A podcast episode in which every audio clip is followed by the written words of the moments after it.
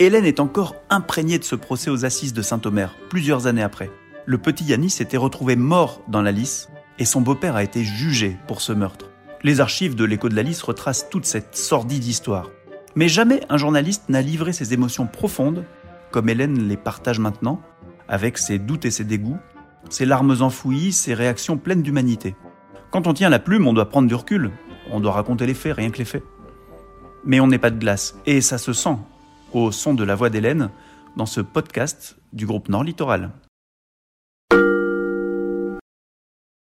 Bonjour, c'est Hélène Fruchard de l'écho de la Lys. Je vais vous raconter le jour où j'ai assisté au procès de Julien Masson, accusé d'avoir tué Yanis, 4 ans, une nuit de février 2017, à R-sur-la-Lys. Il fait froid sur ce chemin au bord du canal de la Lys. Il fait noir aussi. Le silence est glaçant. Les lumières de la ville sont tellement loin. Il n'y a personne. J'entends les cailloux qui crient sous mes pas. Parfois le bruit d'un canard qui se jette à l'eau. C'est ici que Yanis, 4 ans, est mort, tué par son beau-père une nuit de février. Le procès de Julien Masson se termine aujourd'hui, le 20 novembre 2020. Le verdict est tombé à 22 heures. Et en rentrant du tribunal, il fallait absolument que je fasse un détour par ce petit chemin de halage, là où le calvaire de Yanis s'est terminé. Il le fallait pour clore cette semaine de procès que je vais vous raconter. Ce n'était pas mon premier procès d'assises, le tirage au sort des jurés, les témoins qui se succèdent, le côté impressionnant des robes noires, je connais. Mais cette fois, c'est différent. Cette fois, on parle d'un enfant de 4 ans. Un petit garçon blond, son sourire avait fait la une des journaux et je me souviens même du titre du journal de l'époque. Yanis, mort pour un pipi au lit.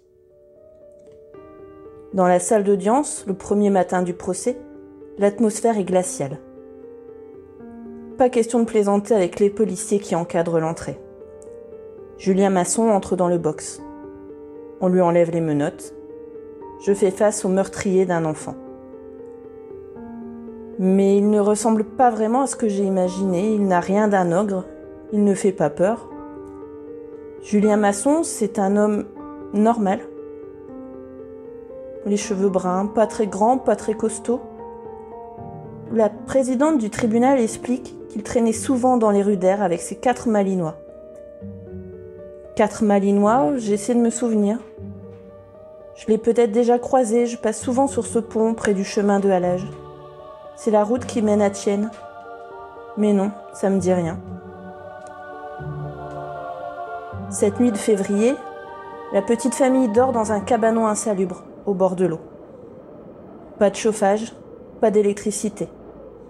Un seul matelas posé par terre. Un seau en guise de toilette. Julien Masson veut aménager la cabane pour y vivre avec ses chiens, à l'écart de la société de consommation. Il explique pourquoi il emmenait Yanis courir sur le chemin pendant plusieurs heures, en pleine nuit. Yanis avait fait pipi au lit. C'était une sortie entre hommes pour le faire réfléchir. Alors oui, Yanis est tombé plusieurs fois. Mais pas question de rentrer au chalet pour le soigner, il fallait continuer. Il fallait aller jusqu'à l'appartement de sa mère, à plusieurs kilomètres de là, pour chercher des cigarettes. Yanis a même dévalé un talus, la tête la première, mais Julien Masson répète qu'il ne l'a pas frappé. Pourtant, les experts parlent d'une trentaine d'échymoses sur le visage et de traumatismes crâniens, de traces sur le cou. La lampe torche du beau-père a été retrouvée cassée avec des traces de sang. Et Yanis a une grosse plaie à la tête. Le juge lui demande s'il a frappé l'enfant avec la lampe. Julien Masson secoue la tête. Non, je vous le jure, je l'ai pas frappé. J'ai juste donné une pitchonnette sur sa tête avec mes doigts. Je lui ai dit Hé gamin, faut que ça rentre. Il n'explique pas non plus pourquoi les vêtements d'Yanis étaient trempés par l'eau glacée de la lisse. La maman du petit garçon, elle aussi dans le box des accusés, le supplie de parler. Dis-le, Julien, dis-le si tu as plongé mon bébé dans le canal. À quelques mètres de moi, je vois la tante de Yanis, qui ne peut plus retenir ses larmes. Mais il nie même si les experts sont formels. Pour eux, Yanis a été frappé, certainement immergé, peut-être même étranglé pour ne pas qu'on l'entende pleurer. Quand les secours arrivent pour tenter de le sauver, sa température n'est que de 25 degrés. Pendant cinq jours, les témoins et les experts se succèdent à la barre. Certains disent avoir vu des bleus sur le petit garçon. Mais il tombait souvent, c'était un casse-cou, explique sa mère et son beau-père. Le visage de Yanis s'affiche sur l'écran télé. Sur cette photo, à l'école, on voit des griffes. Sur une autre, un bleu. Plus tard, la juge prévient. Nous allons passer aux photos de l'autopsie. Les personnes sensibles peuvent quitter la salle maintenant. Certains membres de la famille se lèvent, d'autres choisissent de rester pour savoir. Moi, je regarde le lustre du plafond, c'est trop difficile. Dernier jour du procès. C'est au tour des avocats. La famille implore Julien d'expliquer ce qui s'est passé lors de cette terrible nuit. Lui, il continue de nier l'avoir frappé. Je ne comprends pas pourquoi il est mort. C'est peut-être la chute du talus qui a causé le traumatisme crânien. Il a perdu connaissance un peu après, alors je l'ai mis sur mon vélo pour le ramener, et il est tombé la tête la première.